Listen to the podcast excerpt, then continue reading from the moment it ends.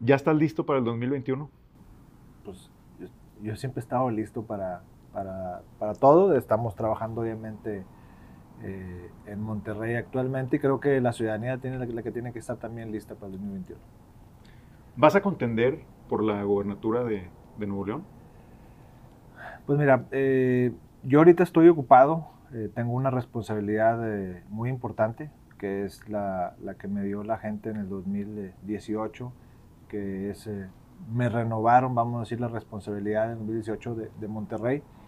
Estoy eh, pues con esta responsabilidad ocupado obviamente en, poderla cumplir de manera eh, satisfactoria, eh, cumplir todas las promesas de campaña que ya estamos en ese proceso, hemos cumplido casi casi el, 99% de, de, todo lo que se propuso en su momento. Y pues, con una planeación estratégica muy clara, donde tenemos el rumbo y los objetivos muy claros y estamos en ese proceso. Si contendieras para la gobernatura, ¿me puedes dar cinco razones por las que te gustaría ser gobernador? Pues mira, eh, yo creo que yo siempre he sido eh, servidor público. Yo creo que más que, cinco razones, eh, tenemos que tener todos una convicción de que Nuevo León ya no puede perder tiempo. Nuevo León es, una, es un estado de los más importantes del país. Si no es el más importante, es el segundo más importante del país. Esa es una responsabilidad que tenemos eh, todos los ciudadanos de Nuevo León porque es un estado emprendedor, es un estado eh, que siempre ha marcado la pauta, es un estado líder. Eh, tenemos que seguir haciendo, es, uno de los motores de, México, tenemos que seguir haciendo que Nuevo León siga de esta manera. Eh, Nuevo León ha pasado o ha atravesado momentos eh, difíciles, pero siempre hemos sabido sobreponernos a estos. Eh, siempre lo hemos hecho con la convicción del esfuerzo, con la convicción del trabajo, del, ahorro, de, ser siempre líderes en, en todas nuestras ideas. Siempre lo hemos, lo hemos hecho con planeación, con estrategia, es decir, ha sido un estado muy importante y no es eh, casualidad, no solo la casualidad, es parte de lo, que, de lo que traemos en la sangre y creo que tenemos que retomar nuevamente un Nuevo León con, una, con un gobierno serio, con un gobierno que sepa planear, con un gobierno que tenga estrategia, que tenga objetivos muy claros, eh, que no sea de improvisaciones, que no sea un Nuevo León eh, de circo. tenemos que tener la, la seriedad congruente que, nuestro Estado siempre ha tenido. Eh, vienen épocas difíciles para nuestro Estado, vienen épocas difíciles en materia de seguridad. Tenemos que retomar y seguir invirtiendo y seguir planeando y haciendo estrategia, desarrollar inteligencia para el Estado como se desarrolló en su momento para lograr mantener la seguridad del Estado. Eh, tenemos que estar muy claros que en los próximos años eh, o el próximo año va a ser un, eh, un, año difícil para México y para el mundo. Eh, la economía se, se, va a desacelerar o se está desacelerando por el tema del COVID-19 y Nuevo León va a ser un estado estratégico para el país. Tenemos que poner todas las condiciones para poder generar riqueza. Tenemos que poner todas las condiciones para que Nuevo León esté fuerte y pueda invertir en obra pública, que pueda derramar eh, eh, inversión en el Estado y que tenga, repito, las condiciones para generar riqueza. Y por último, también necesitamos un Nuevo León que eh, tenga condiciones social políticas, que no vaya a ser un Estado que se siga polarizando como en algunas partes del país ha estado polarizando las, en las, las diferentes sociedades, la sociedad, vamos a decirlo, los que tienen el control del dinero y la sociedad que es la parte trabajadora. Esa es una sociedad que siempre han sido un engranaje muy importante como un motor, repito, eh, para, para, el país y tenemos que lograr que Nuevo León siga haciendo esta función muy importante para nuestro país. Si tú fueras eh, candidato a gobernador, ¿por qué tú y no alguien más? ¿Qué, ¿Qué, es lo que te hace diferente? ¿Qué es lo que te distingue? Yo creo que el, el, el próximo, no candidato, sino el próximo gobernador de, de Nuevo León, eh, tiene que tener características como las acabo de mencionar, es decir, que tome muy en serio el, el papel de, de, gobernador, que tome muy en serio lo que, lo que el, Estado requiere, porque es lo que el país también eh, necesita, tenemos que hacer un, se tiene que hacer un gobierno muy bien estructurado, con objetivos muy claros. Para esto hay que hacer una gran planeación y hay técnicas y hay obviamente cómo, cómo hacerlo creo que es lo que eh, Nuevo León eh, requiere y no podemos perder otros eh, seis años. Creo que hemos bajado en inversión, hemos visto cómo también el, el, tema de seguridad, los que conocemos un poco de seguridad sabemos que se ha dejado de planear estratégicamente como procurador de justicia, como director de la Agencia de Investigaciones, como director de evaluaciones previas eh, siempre lo que trato es de planear, de establecer una estrategia, de ponerme objetivos muy claros, de ir midiendo estos objetivos, de ir viendo eh, eh, cómo, cómo se van logrando y de ir modificando si es necesario para poder lograr los objetivos que nos pongamos muy claros. Así lo hice en el municipio de, de Monterrey. Me tocó llegar con un municipio quebrado. En el 2015, Monterrey es la ciudad más endeudada del país Teníamos eh, 2 mil millones de deuda con bancos, 1.800 millones de deuda con proveedores. Hoy por hoy eh, hemos pagado esta deuda con proveedores.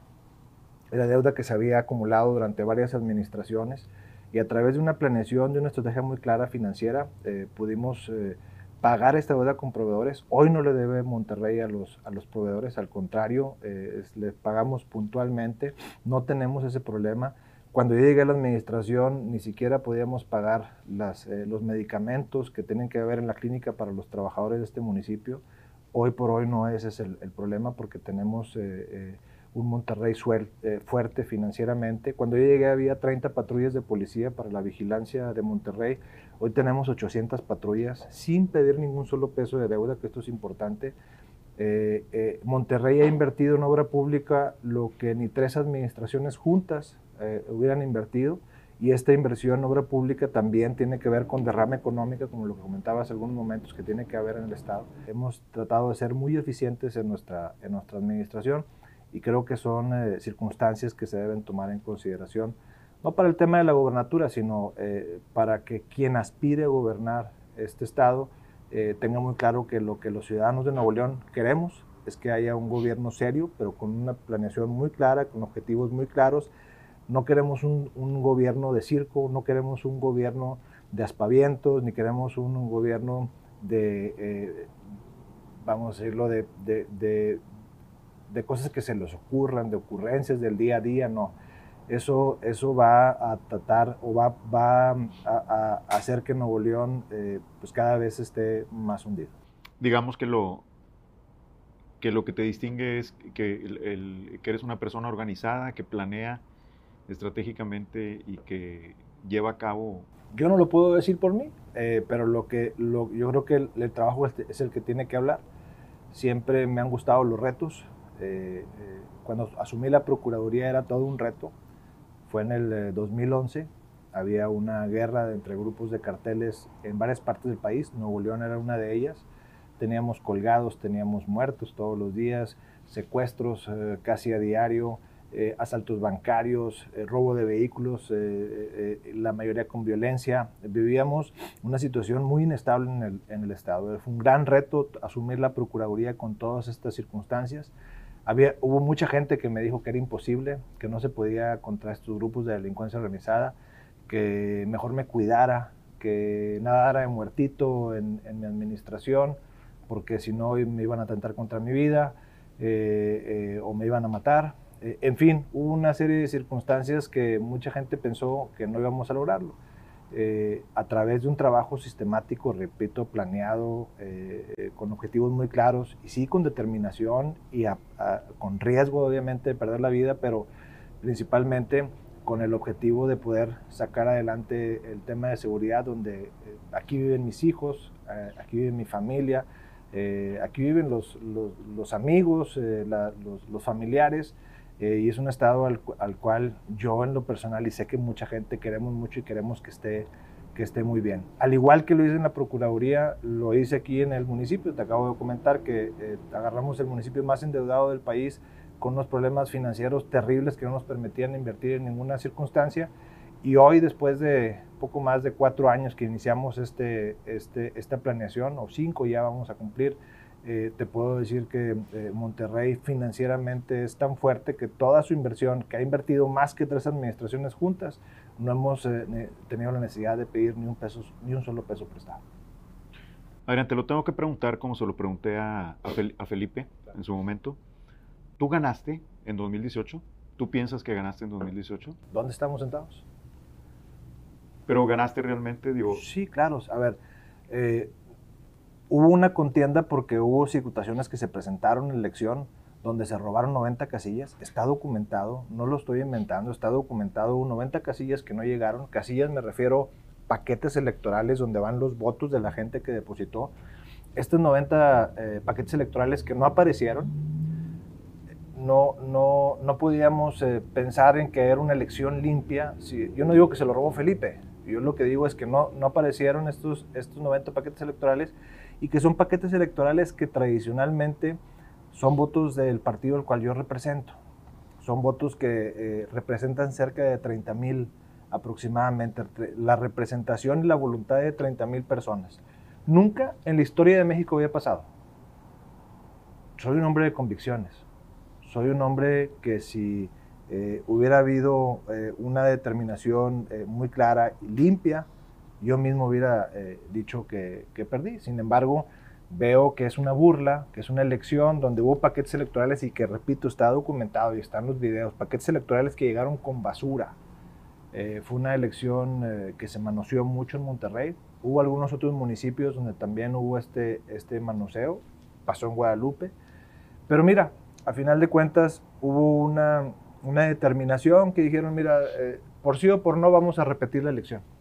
Se repite la elección en circunstancias muy difíciles porque fue en diciembre. Que Felipe dice que a él le afectó más, yo creo que a nosotros, eh, eh, a mí en lo particular, eh, por las personas que nos siguen, que, somos el que, los que votan por nosotros, es una elección más difícil para nosotros en diciembre, pero aún así con las circunstancias fuimos a una elección en diciembre y volvimos a, ganar y ratificamos y ratificamos lo que señalamos, que se robaron los paquetes electorales. Repito, yo no puedo decir que se lo robó Felipe ni alguien de su gente, pero que hubo algo en la elección que la, eh, que la ensució y que había que señalarse, eso no hay duda. Tan es así que los tribunales lo determinaron. Y no nada más un tribunal local, hubo, hubo instancias regionales y una instancia nacional que revisó ese, ese proceso y dijo está mal puedo decirte que no, yo y mi equipo estábamos muy confiados en que en, la resolución que iba a tomar el TRIFE porque eran muy claros. Hubiera sido una catástrofe eh, nacional e internacional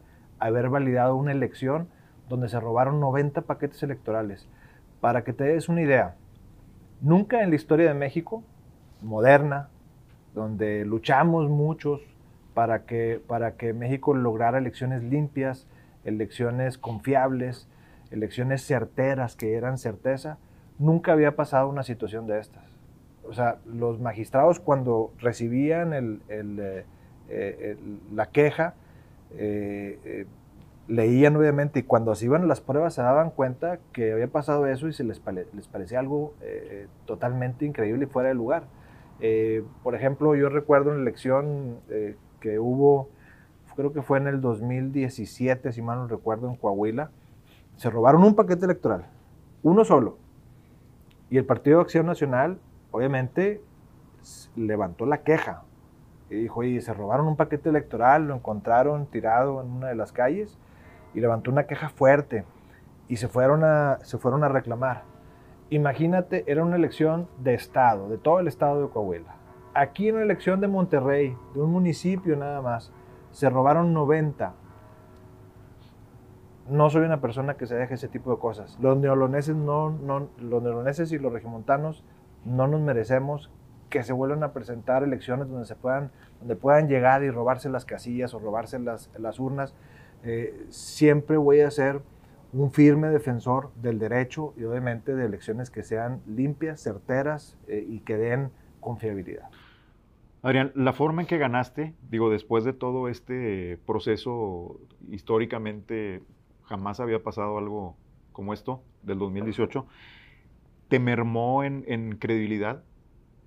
pues aquí estoy sentado. Pero te mermó credibilidad con la gente. Bueno, a ver, eh, yo creo que es, es, un tema que quiere posicionar cierto, cierto grupo, obviamente, pero por ejemplo, cuando fuimos a reclamar, hubo más de 50 mil personas que marcharon junto conmigo para reclamar justicia electoral, porque México, el Estado y Monterrey eh, merecen respeto.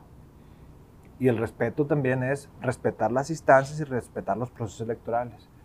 Eh, nosotros sabíamos que te, yo sabía que tenía la, la, preferencia electoral, convoqué a una marcha eh, para manifestar, obviamente, nuestro repudio a la forma en que se estaba llevando a cabo y marchamos más de 50 mil personas. Cuando hizo la marcha Felipe, marcharon 800.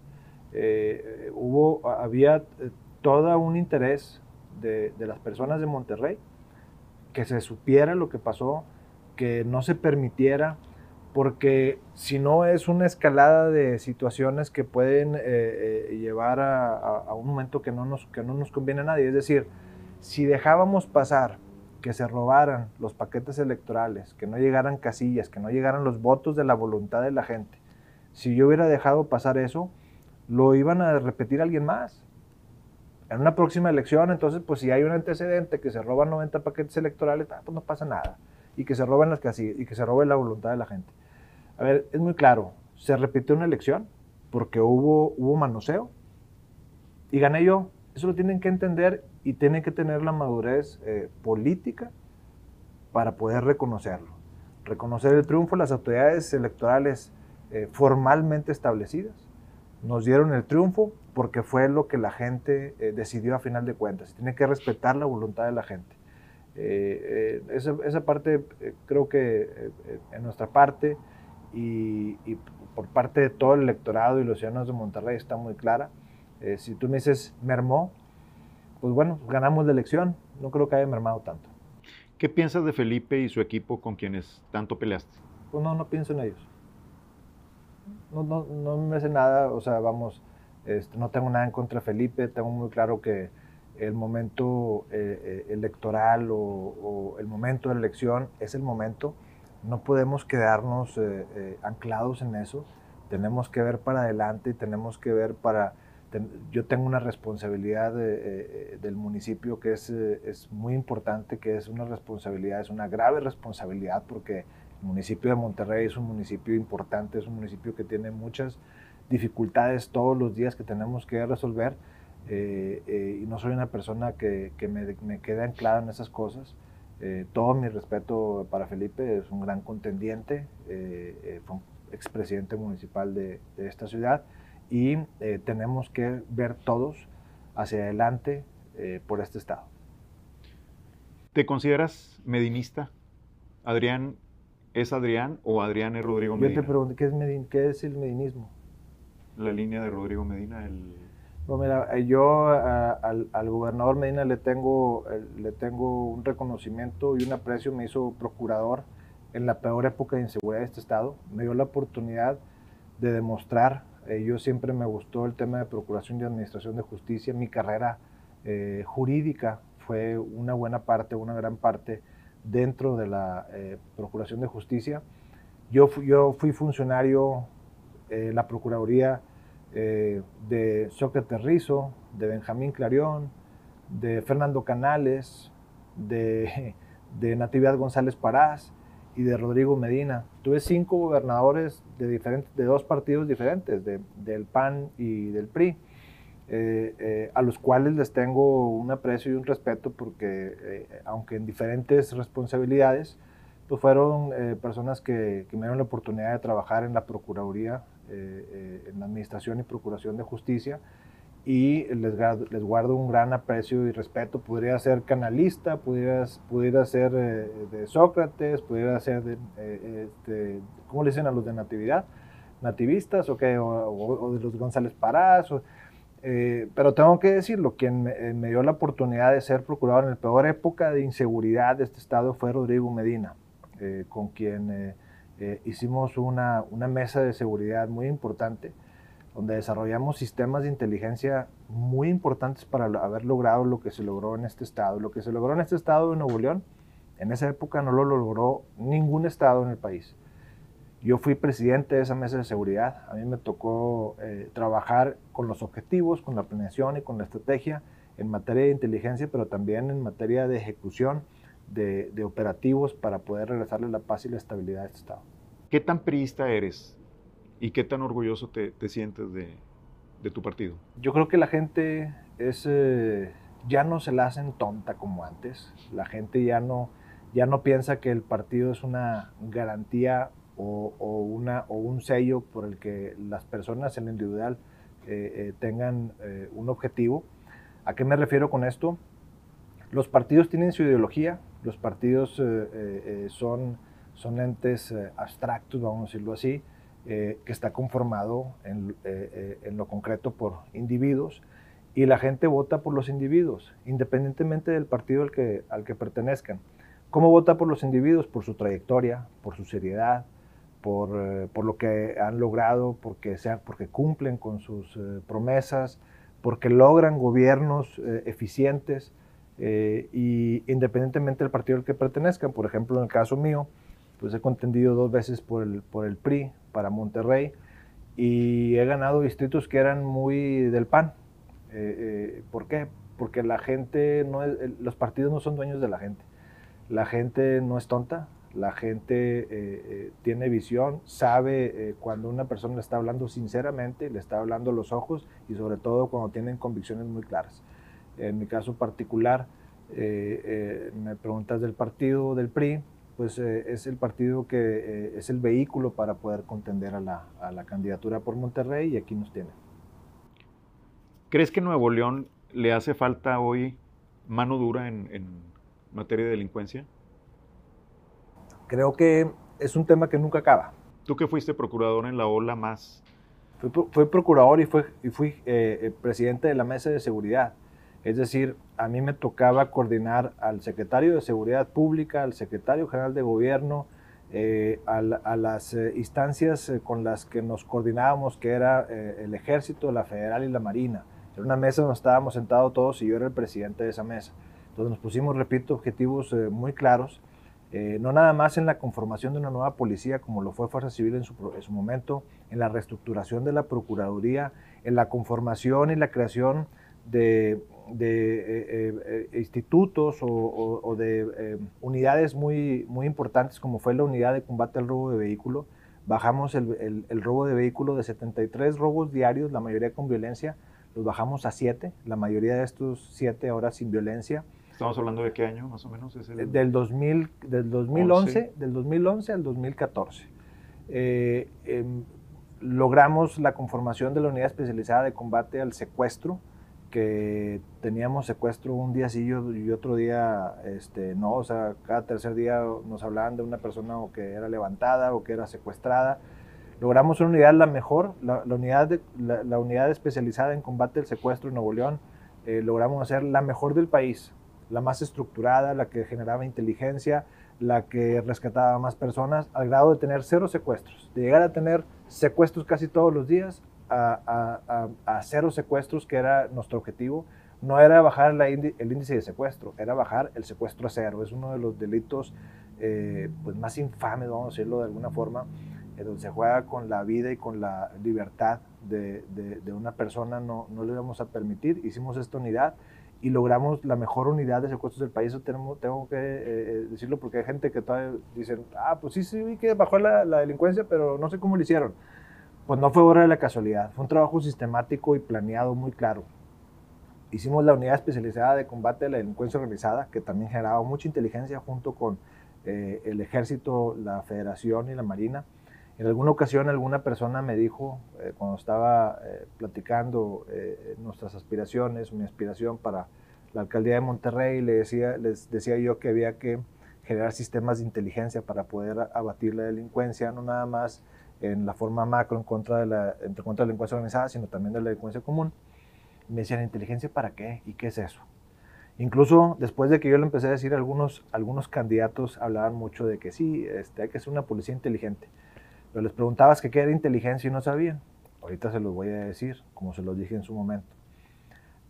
Tenemos que generar siempre inteligencia en el Estado para poder estar preparados para lo que se pueda venir y para poder combatir constantemente. Ahorita me decías tú que si falta mano dura, la mano dura en materia de seguridad nunca hay que soltarla, siempre hay que estarla teniendo constantemente, porque la delincuencia organizada no opera de forma instantánea. La delincuencia organizada se organiza, te empieza a mermar, se empieza a, permear, se empieza a meter y de repente ya la tienes aquí a un lado.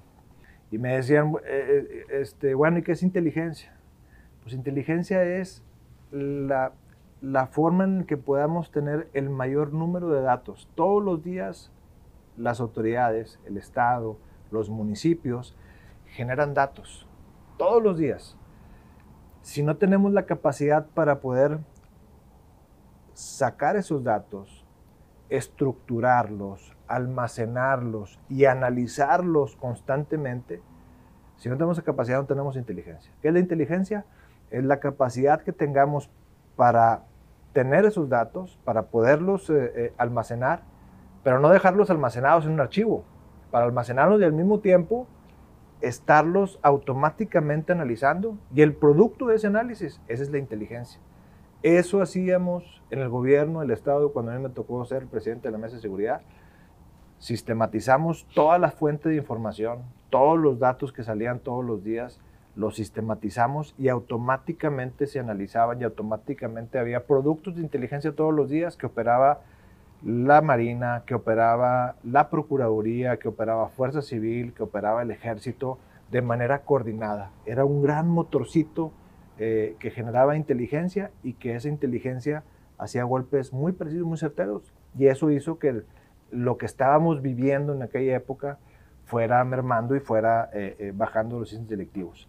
En Monterrey, ¿qué, ¿qué hicimos con la policía? Tenemos un centro de inteligencia que no lo tiene ninguna ciudad de México Monterrey es la primera ciudad de México que tiene su propia red de fibra óptica. Eh, no lo tiene ninguna ciudad, es decir, Monterrey es dueño de su, de su comunicación, de su fibra óptica. A mí me tocó eh, comprar esa fibra óptica. tenemos más de 1.200 kilómetros aproximadamente de fibra óptica. El otro día platicaba con un dueño de, una, de un carrier telefónico y tenía menos fibra óptica que el municipio de Monterrey. Eh, esta fibra óptica nos permite estar captando toda la información de Monterrey. No nada más de las cámaras, sino la que producen los policías a través de sus tabletas electrónicas, porque ya no traen libretita en Monterrey, traen una tableta electrónica con formatos muy establecidos donde ellos saben la información que necesitamos estar almacenando, todas las barandillas con detenidos, todas las personas que se entrevistan en la calle, los policías, las cámaras de los carros, porque eh, las patrullas de Monterrey todas tienen cámaras externas e internas, Toda esa información eh, se está almacenando en un centro de inteligencia, pero esa, esa, esa información almacenada se analiza todos los días, todos los días. Esa información da productos de inteligencia para la Agencia de Investigaciones. Y la Agencia de Investigaciones hace operativos todos los días con esa inteligencia que produce eh, nuestro C4 de Monterrey. Eso necesitamos hacerlo en el Estado. No dejarlo en Monterrey nada más. Un día te invito, el día que, gustes, para, para poder ver de forma directa, obviamente es un centro que no está abierto para cualquiera, pero para que eh, poder explicar un poquito mejor qué es lo que hace este centro, este centro de, este centro de inteligencia y fue lo que hicimos en su momento también en el Estado. Se requiere mano dura, se requiere no soltar el tema de seguridad. Este es todos los días. Es un trabajo constante, es un trabajo que no acaba, es un trabajo que no puedes decir, ya terminé de trabajar en tema de seguridad. No, señor. En tema de seguridad tienes que tener un, objetivo muy claro y tienes que estarlo, una vez que llegas ese objetivo, tienes que ponerte otro objetivo y otro objetivo y otro objetivo. Es, es, es, nunca acaba, es, un tema que tienes que seguirlo haciendo y sí, claro, tienes que tener mano dura y tienes que tener determinación en materia de seguridad. Tu fortaleza está en los temas de seguridad y, procuración de justicia. ¿Eso, ¿Eso no te hace insensible en, otros temas como gobernante? Pues mira, eh, esto es lo que decían algunos candidatos cuando yo era candidato aquí a Monterrey. Decían, uno decía, Adrián nada más habla de seguridad, pero no sabe nada más. Yo le contesté en ese momento, eh, tienes razón, yo hablo mucho de seguridad, Es un tema que me apasiona, es un tema que me gusta, no lo voy a negar. Eh, pero le dije, fíjate, eh, tú estabas todavía quizá joven cuando teníamos, que era un, candidato relativamente joven, eras más joven que yo, eh, pero pregúntale a tus papás o pregúntale a tus tíos que si bien es cierto el tema de seguridad no lo es todo, también sabemos y nos demostró la época del 2010, del 2010 al 2014 más o menos, nos demostró que, que si bien es cierto la seguridad no lo es todo, sin seguridad no tenemos nada. A ver, vamos a hacer un poquito de memoria. 10 de la noche, entre semana o fin de semana, 11 de la noche, no había gente en la calle, porque había una inseguridad terrible en el Estado. Entonces no me digan que la seguridad no es importante. La seguridad es muy importante. Pero también, aunque me considero un apasionado del tema de seguridad y administración y procuración de justicia, soy un apasionado del servicio público. Pero además, mi administración, la de Monterrey, es la que más ha hecho programas sociales y no debemos ningún peso, con mucha prudencia, con eh, mucho eh, planeación financiera tenemos programas sociales donde les damos, les ayudamos a las mujeres con una tarjeta, una tarjeta regia, tienen acceso, a las mujeres que están en condiciones muy difíciles económicamente, les, eh, les damos mil pesos bimestralmente para que puedan tener acceso a cosas mínimas de comida, de artículos de aseo, independientemente de que trabajen o no. Programas sociales como por ejemplo el de empleo temporal que hicimos ahora con el COVID, Pusimos a más de 800 personas o señoras que estaban en sus casas, que tenían su máquina de coser, para que nos hicieran un millón cien mil cubrebocas. Programas sociales donde eh, estamos dando apoyo alimentario ahora con, en materia de COVID, eh, eh, que la gente, el que vive al día a día, el mesero, el taxista, el que lava un carro, esas personas no, no pueden salir a trabajar como antes lo hacían, requieren un apoyo económico que son personas que una vez que se levante esta restricción, van a volverse a, meter a la vida económica eh, de, nuestro, de nuestro municipio. Pero mientras requieren un apoyo social, tengo y tenemos esa sensibilidad de que en este momento esa gente requiere ese apoyo. Y Monterrey hizo eh, grandes programas sociales, repito, apoyo alimentario, 250 mil apoyos alimentarios, 250 mil apoyos de kit de limpieza, porque hay gente que, les, que le dicen las autoridades de salud, tienes que lavarte las manos o tienes que eh, aplicarte gel antibacterial en las manos y tiene que estar en tu casa todo bien limpio. Pero si esa gente a veces no tiene ni para comer, ¿de dónde va a sacar un gel antibacterial? ¿De dónde va a sacar un pinol para poder que la, gente, que, la casa tenga condiciones de salubridad? Bueno, Monterrey hizo un programa social específicamente para esa parte de la población que más lo requiere en este momento. Pero también pensamos en que los niños iban a estar en su casa, porque no podían ir a la escuela y no podían salir al parque. Y todos los días en su casa, un niño tiene mucha energía y, tiene, y, está creciendo y tiene ansiedad de aprender. Entonces dijimos, el niño tiene que jugar en la casa, pero que aprenda jugando. Y hicimos un paquete también lúdico educativo. Hicimos más programas sociales que cualquier, que cualquier eh, municipio y lo más importante, invertimos más que cualquier municipio del país, me puedo atrever a decir. Pero lo más importante es que sin generar ningún solo peso de deuda. Entonces, a quien dice que por ser experto en temas de procuración, administración de justicia y de seguridad, no tenemos la sensibilidad o no tengo la sensibilidad social, pues están muy equivocados. Ahí están nuestros programas sociales. Y además, también soy experto en finanzas. Te escuchaba hace un momento hablar de eh, lo que te dejó Margarita Arellanes y recordaba mi entrevista que tuve con Tatiana Cloutier, no sé si te tocó verla. Sí. Este, y ella menciona que, que Margarita Arellana se dejó un desastre en la administración, que había un desorden total, ¿es cierto? Yo no me eh, iría nada más a, Margarita especialmente. Yo creo que fue un conjunto de administraciones, eh, algunas con altibajos o lo que sea, pero fue un conjunto de administraciones eh, que fueron eh, mermando en la, capacidad, en la capacidad financiera y de operación de este municipio. Eh, obviamente, cuando a mí me toca recibir, pues me toca recibir, repito, un municipio que no tenía capacidad para tapar un bache. No había maquinaria, No había un camión que llevara tantita, eh, tantita eh, este, carpeta asfáltica para poder tapar un bache. No había capacidad para cambiar un foco de una luminaria. No teníamos cinta de aislar, hombre, para una luminaria. No había con qué comprarla. No podíamos ni pagar la luz. Nos dejaron 13 mil pesos en una cuenta bancaria. Y luego, hace, algunos meses nos criticaron que teníamos 2 eh, mil millones de pesos.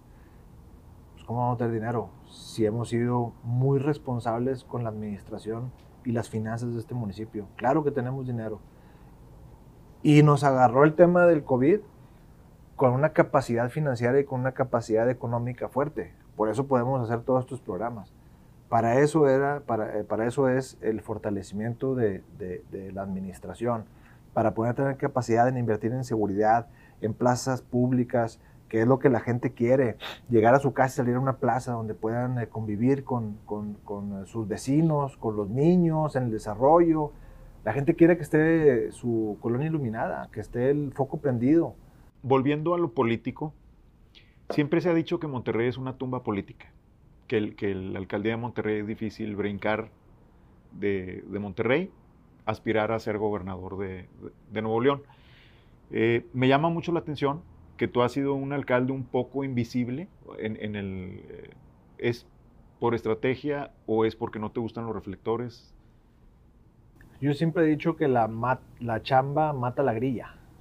Es decir, si tú trabajas donde debes de trabajar, con, repito otra vez, y me vas a oír decir mucho estas palabras, pero con objetivos muy claros.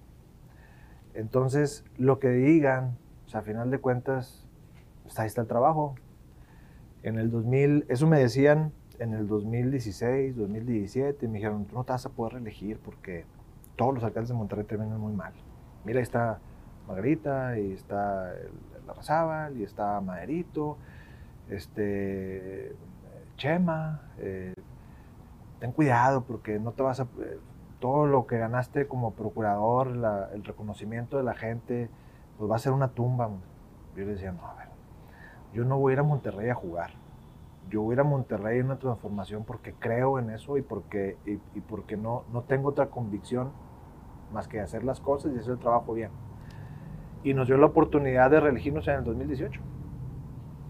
Y hoy por hoy, si, si vemos números muy claros, fríos, objetivos, no de grilla, no de algunos grupos ahí que de repente andan y este, dicen, no, es que dice la gente, por eso, no, no, a ver, números, cómo estamos en deuda, cómo estamos en seguridad, cómo estamos eh, en, rehabilitación de parques, cómo estamos en rehabilitación de calles, cómo estamos en el alumbrado público, cómo estamos en transformación, cómo estamos en tema social. Si vemos números muy claros, indicadores que yo veo aquí todos los días, pues obviamente Monterrey está mejor. ¿Falta mucho por hacer? Sí, claro. Siempre habrá cosas que hacer. Nunca terminas este, este trabajo, pero al final de cuentas los indicadores son muy claros y estamos mejor. Entonces, eh, yo creo que si seguimos así, sea lo que sea eh, eh, en el futuro, lo que pase, a mí mi interés es dejar una administración de Monterrey sana en finanzas, con una inversión en seguridad como nunca había tenido, eh, con un sistema de inteligencia que ninguna Ciudad de México tiene, con patrullas, te iba a dejaron 30, yo, tengo, yo voy a bajar 800, eh, con patrullas, con herramientas, con policías capacitados, adiestrados, con un desarrollo profesional muy diferente, cuando llegaron con una academia de policía que no tiene ningún, ningún municipio en el país una administración que renovó todo su nombrado público y que tiene la responsabilidad de tener el 97% de eficiencia por más de 10 años, eh, una administración que renovó todos sus 1.100 parques y que no está dejando ningún peso de deuda a la próxima administración.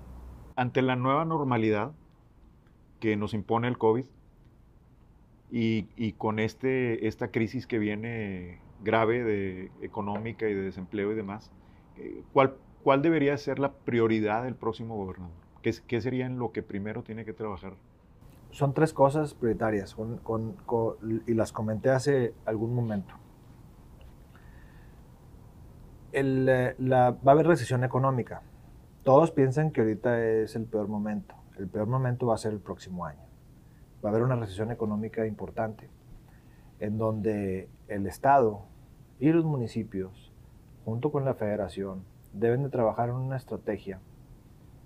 Y si no se pueden organizar, cuando menos el Estado lo tiene que hacer, en una estrategia en la que pongamos circunstancias que le permitan al micro, al mediano, al grande y a la este, macroempresa que le permitan operar y trabajar, generar riqueza, que, que generen empleos para que la gente, aunque hay una recesión económica, estas se combaten a través de la generación de riqueza.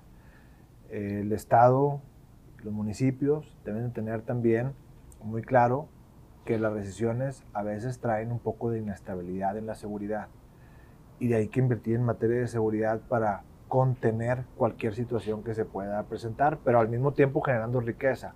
No nada más debe ser reactiva, sino también preventiva. Y el problema político-social que puede generar esto, que no haya polarización de nuestra sociedad, que no, no tenemos dos sociedades, Nuevo León es uno. No hay, Nuevo León no son los ricos y los pobres. En Nuevo León es Nuevo León, los noloneses, los que han logrado hacer un Estado que ha, eh, que ha generado riqueza, un Estado que ha generado empresa, un, generado que, un Estado que genera empleos, un, un, Estado que siempre, repito, ha sido líder en todos sus programas y que ha dado bienestar y calidad de vida para todos los noloneses. Se dice que quieres imponer al próximo alcalde de Monterrey. No, bueno, el alcalde de Monterrey lo va a elegir la gente. Eso, este... Sí, pero que tú quieres, eh, en este caso, que Paco Cienfuegos sea el próximo candidato a alcalde. Paco Cienfuegos es, es una persona que, que, que, ha trabajado desde el Congreso, que ha trabajado en Guadalupe, que ha trabajado en otras responsabilidades que ha tenido en su momento. Es, es un buen servidor público, no lo puedo, no, yo, yo, en lo personal no lo puedo negar. Creo que mucha gente... ¿Pero es tu gallo para, para ocupar? No, yo no tengo gallos. Mi gallo es dejar la administración de una forma eh, eh, correcta, de una forma como lo comenté ahorita, donde no tenga problemas financieros, donde tenga eh, todas las capacidades en materia de seguridad, donde tenga todas las capacidades en, en, servicios públicos para poder brindar a la gente eh, servicios de calidad, para poderle dar calidad de vida a la gente. El, eh, la gente tendrá que decidir, tendrá que ser muy inteligente para que se pueda para que pueda seguir continuando la, la, eh, la, la aplicación de estos, de estos, recursos en la forma en lo, lo como lo hemos hecho. ¿Tú no tienes gallo? No, el gallo, el, a final de cuentas, la gente es la que tiene que decidir y es la que tiene que ser muy conscientes cómo estaba Monterrey, cómo está ahorita y cómo quieren que esté en un futuro. ¿Qué opinas de tus posibles contrincantes? ¿Cuál es, cuál es tu opinión sobre Tatiana Cloutier? Yo no tengo contrincante, yo soy presidente municipal de Monterrey. Pero vamos hacia el 2021 en, en, lo, el tema. en bueno, en, en, los candidateables a la, a la gobernatura de, de los Nuevo que pueden ser que no mis adversarios, los que sí, pueden que ser podrían ser, sí, por eso preguntaba. Eh, bueno, Tatiana no, no, la, no, no, la conozco en lo, en lo personal, nada más lo que, lo que he visto. Eh, bueno, pues es una mujer que es, eh, es crítica, señala, pero no sé en la administración pública, no sé qué cargos haya ocupado en realidad, repito, no, no, no, porque no, no, no la conozco. ¿Qué opinión te merece Samuel García? Bueno, pues es, es, una persona también que es muy crítico de, de las administraciones, eh, eh, pero tampoco no, no sé como, como administrador del, o en el servicio público como sea, solamente lo he conocido como, como eh, diputado y como senador y veo que es un, es un, pues un, crítico constante obviamente de las situaciones que ve que puedan estar mal en las administraciones públicas. Entonces, eh, si me, es, es, es, lo que puedo opinar porque es lo que he visto, no lo conozco en lo personal tampoco, no, no, no he tenido mayor relación que eso. ¿Qué opinas de, de, Clara Luz Flores? Bueno, a Clara Luz la conozco un poco más, ha sido presidenta municipal en tres ocasiones, eh, cuando fui procurador eh, en varias ocasiones ayudamos un poquito en materia de seguridad en su municipio, cuando así nos lo pidió, eh, conozco a su secretario de seguridad, pues es gente que, que trabajó con eh, con nosotros, donde hacíamos una coordinación nosotros de todo el estado, eh, con el municipio de Escobedo obviamente también trabajábamos, eh, pues bueno, es lo, es lo, que puedo decir de, Luz. ¿Y qué opinas de ella, de su administración, de su desempeño. No, no he visto, yo no vivo en Escobedo, no podría dar una opinión de su desempeño. Sin embargo, lo que veo en medios es que pues, ha tenido un desempeño aceptable, ¿no? ¿Tu opinión de Ildefonso Guajardo? Bueno, eh, a Ildefonso también lo conozco, eh, más o menos, he visto su trayectoria. Su trayectoria es un hombre muy capaz, todos lo conocimos, yo, lo conozco en, en, toda su trayectoria, ha sido diputado federal, diputado local, eh, pero pues bueno, fue secretario de, de, Economía de esta nación cuando, cuando la nación eh, requería eh, hacer una renegociación de un tratado que en su tiempo fue muy criticado, pero después de, después de años dimos cuenta que era muy necesario y estuvo en riesgo. Y cuando vimos que estuvo en riesgo, el, el, la nación estuvo pues poco nerviosa porque obviamente es un tratado que es que en estas épocas es muy importante y, Alfonso fue parte del equipo que tuvo la destreza para poder eh, darle continuidad, darle estabilidad a este país. Eh, creo que es, eh, es, es, una persona preparada y, y, creo que podría ser un buen gobernador. ¿Qué opinas de Víctor Fuentes? Lo conocí también como diputado, diputado local y federal. Este, él fue, cuando yo era procurador, tuvimos alguna, algún eh, pues, eh, encuentro donde platicamos de situación de seguridad. Eh, y luego también fue compañero alcalde este, en, en, en, San Nicolás, cuando a mí me tocó en la primera administración. Creo que hizo una, una, buena administración también, hasta donde tengo entendido, pero este, pues hasta ahí no tengo mayor información de él. ¿Qué opinas sobre Felipe de Jesús Cantú? Es un buen candidato este, a Monterrey. Eh, hizo hizo una, una campaña eh, donde pues, veíamos obviamente su propuesta, le damos un seguimiento para ver eh, el tipo de propuesta que trae y todo. sin embargo, bueno, pues este, creo que ella lleva pues tres, tres campañas donde, donde no le ha ido muy bien. Este, pero no tengo mayor conocimiento de él. Eh, solamente eso, que ha sido candidato en tres, en tres ocasiones, la de la gobernatura en el 2015, la de la, la, de la alcaldía en, julio de 2018 y la de alcaldía en diciembre del 2018. Este, creo que en el fondo es un buen hombre. ¿Qué mensaje quieres darle a los ciudadanos? Que tengan la plena seguridad que eh, Adrián de la Garza en Monterrey va a trabajar para que se cumplan todas las expectativas que en su momento eh, eh, hicimos en campaña, es decir, todas las promesas de campaña. Yo dije desde la campaña del 2015 que era un reto muy importante lograr 9 millones de metros cuadrados de pavimentación. Llevamos 7 millones, poco más de 7 millones. Vamos a terminar esta administración con lo que dijimos, con los 9 millones de metros cuadrados de pavimentación, que repito, no lo ha hecho ninguna eh, ciudad en México les dije también que íbamos a generar una policía cercana e inteligente.